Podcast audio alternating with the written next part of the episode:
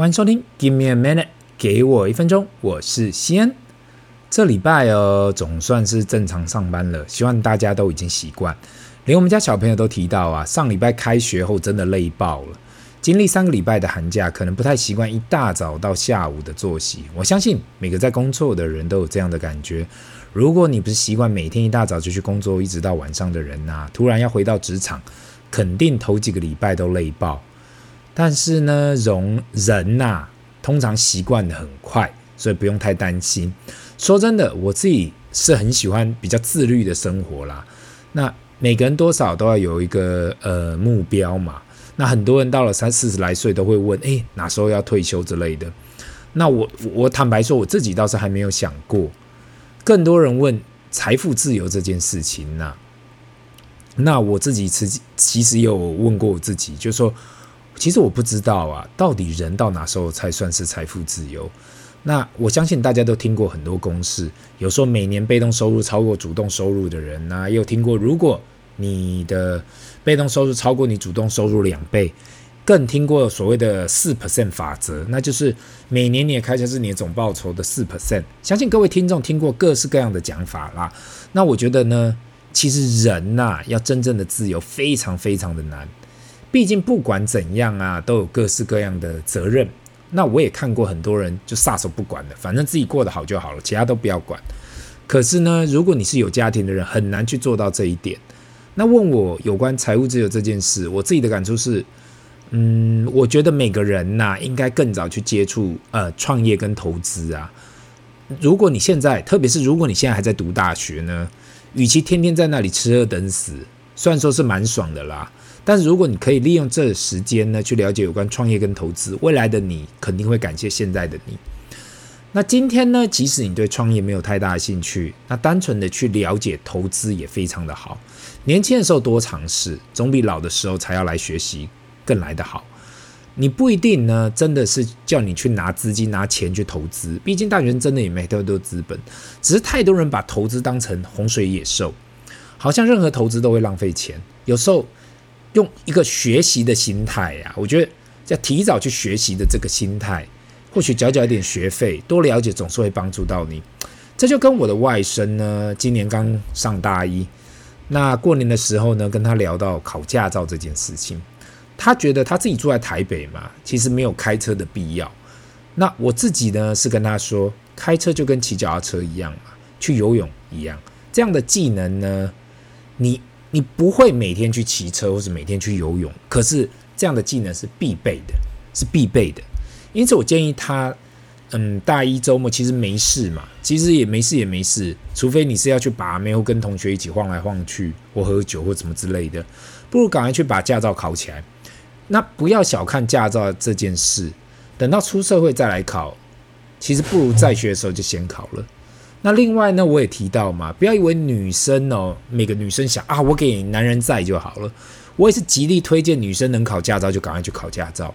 很多女生认为，反正我有人在我，可是呢，我一直都觉得男女是平等的嘛，所以我现在都在每次洗脑我女儿，等到你可以考驾照的时候，我一定马上送你去考。那回到今天的主题啊，我想应该是因为去年呢，这个 ETF 整体市场呢，特别在台湾、全世界啦，特别的好。几乎每个人过去从来没有讨论，也不曾提过 ETF 的人，现在都在聊自己 ETF 投资什么样的 ETF。有人不断地问嘛，到底可以投资什么 ETF？那我想呢，有个很有意思的 ETF，就是在这过年的时候，很多人都在讨论，准备要去申购的，那就是今天要来分享的主题：零零九四零元大台湾价值高息 ETF。那我想呢，大家从这个名字去看呐、啊，元大投信取这名字。不管是 PN 也好，是谁也好啊，其实都已经做足了功课。台湾价值四个字，这不就是最近几年在台湾最夯的几个字吗？另外再加上高息 ETF，还没有看里面的规则跟成分股，我想很多投资者就嗨爆了。那今天这一集呢，我就花一点时间来讨论一下，到底零零九四零跟其他高股息的 ETF 有什么不同？那零零九四零呢？这一档 ETF 追踪的指数为台湾指数公司编列的台湾价值高息指数。那这里面呢，其实有四个卖点。那我在这里也稍微介绍一下。第一呢，就是它是运用股神巴菲特选股逻辑的价值投资。有关这一点呢，元大投信提到一件事，就是第一就是不买贵，它是在本益比相对合理的时候才会买入成分股。第二就是有钱，就是公司有钱嘛，等于公司有正的现金流。第三呢是会赚，高的 ROE，股东报酬率高。第四是稳定，它排除比较不透明的企业。那第五就是护城河，有高度的护城河，就毛利成长的公司。所以零零九四零的第一个卖点就是找出高性价比的公司嘛。那我的看法，对于这样的选股条件，我们还是要看当这 ETF 上市时，到底选了哪些成分股。对 ETF 最重要的表现还是来自于成分股。当你持有 ETF 的时候，你是持有里面所有的成分股，ETF 价格只是只会呀、因为成分股的表现在变动，本身是不会因为投资者过度买卖而被炒弄。第二点呢是高股息，推算回去这个指数过去五年的平均值利率在八点六 percent，我相信啦，绝大部分的投资者只要听到这样的数字，单单值利率八点六 percent 哦，都感到非常兴奋。那我自己对于这个数字是带保留的嘛，毕竟整体台股平均值利率不到五 percent，要长期去创造八点六 percent 的值利率啊，还是需要时间去验证。第三点呢是低上市的这个价格。这一次元大呢，帮零零九四零上市的价格标十元一股，十元哦，等于一张是一万元新台币。对于台湾的投资者来讲，很多人喜欢可以手上有很多张的感觉，因此一张一万元等于如果要认购一百张，就是一百万元。我相信很多人都听过某某人自己啊持股啊，我有拿上百张啊，其实自己手上投资金额有多少啊，才是关键。那或许这是一个台湾这种历史吧，很多投资者真的很喜欢有很多张很多张的感觉。那这次元大好像也看到这趋势，所以过往不同呢，直接设定在十元一股。虽然知道这是一种心理作用啦，可是我想应该会很多投资者因此上车。第四点是每一月配息，继零零九二九后又有一档月月配的 ETF。那去年呢，我已经提到很多次了嘛，未来在台湾月月配会是一种常态。元大投信提到收益平准金会被使用，另外也提到一点非常重要，那就是目前台湾的月配跟季配都是月中配息，那零零九四零会在月初就配息，那所以你如果搭配的得宜，就可以产生所谓的双周配的概念。这意思就是啊，那你你如果你现在就是一个投资零零九二九的投资者，在如果你再加上零零九四零的话，你就可以每两周都领到股股利。那我过去已经分享过嘛，我对于月配及收益平准金的看法。每个投资者都有不同的需求，到底需不需要月配，或是你现在所讲的双双周配，到底需不需要，到底对你好不好？我在这里就不会再讨论一次了。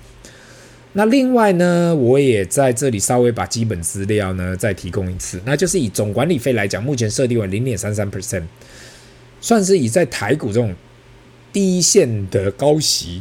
ETF 来讲，算差不多，而且还也许偏低了。那总共这个 ETF 总共会有五十档持股，每半年会审核呃手上的持股。那开放预购时间为三月四号到十号。这一集呢，我先讲绝非元大九零零九四零的业配，我单纯只是把这一支目前市场上很多人在讨论的新的 ETF 拿出来分享。坦白说啊，元大投信已经好几年没有募新的 ETF 了。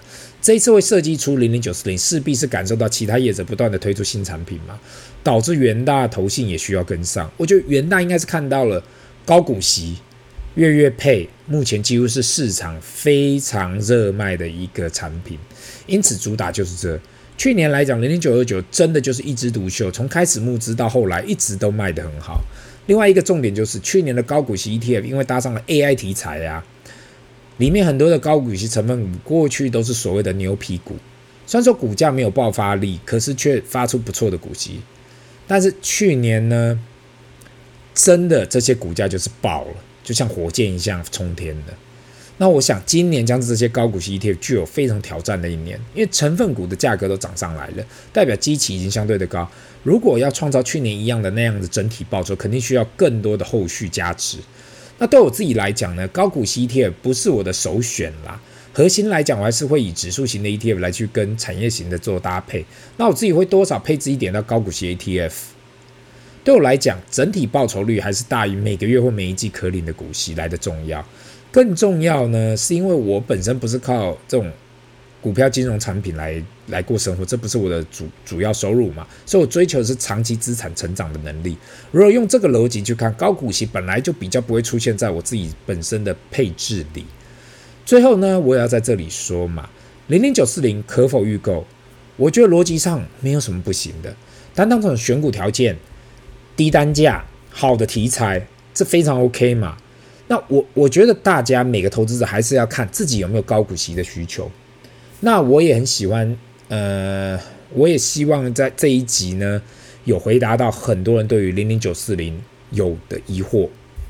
那今天的分享就到这里，让我们进入到 Q&A 的时间。第一个问题，先你好，我对于投资真的有很大的恐惧，也极度保守。看到去年股市大好的时候呢，迟迟不敢进场，连你所推广的指数型 ETF 都不敢。一直到了年底，去年年底投资了一部分的债券型 ETF，可能因为进场价位还不错，目前还有获利。今年又看到市场那么的热络，正在思考是否要慢慢的投入到市场里。请问西恩大有什么方法可以克服不要那么保守的心态吗？另外，一次投入跟定期定额，你自己推荐什么？那首先呢，我要先谢谢这位听众。说真的，我也听到很多人去年是不敢进场的。很多人从年头看到年尾，怎样都不敢投入，连最基本的指数跟高息都会害怕。很多时候我听到这些人跟我提起啊，我就感到，哎，这样非常的可惜。那为什么呢？我会觉得很可惜。不要小看去年的报酬啊，很多时候当牛市刚开始的时候，那个反弹都很剧烈的。那你没有吃到那个红利呢，未来就需要更多的时间跟本金才能够拿到那样的报酬。太多人会低估这样的报酬，使得自己一直待在场边。我能够想到就是啊，对这样。保守的心态，定期定会是一个很棒的方式。没有人可以掌握到，呃，买在最低点。可是透过这样的投资方式，你至少可以确定你不会买在最高。今天即使你买在平均价格，也比完全没在市场内好。那至于是一次投入还是定期定额好呢？我想这应该是看每个人的风险承受度。有些人对投入大笔资金呐、啊，就是无感嘛，他对那个风险就是无感，就是不会担心。那有些人是对于，即使你定期定额，你每个月或每个礼拜或每两周定期定额都感到害怕。我会觉得，其实这是没有对或是错的方式，只有自己能够接受的方式啊，才是唯一。那最好的投资就是至少当你投入资金之后，让你每晚都睡得安稳，那才是世界上最好的投资。希望呢，以上的回答有帮助到你。这里是 Give me a minute，给我一分钟，我们下次见。拜。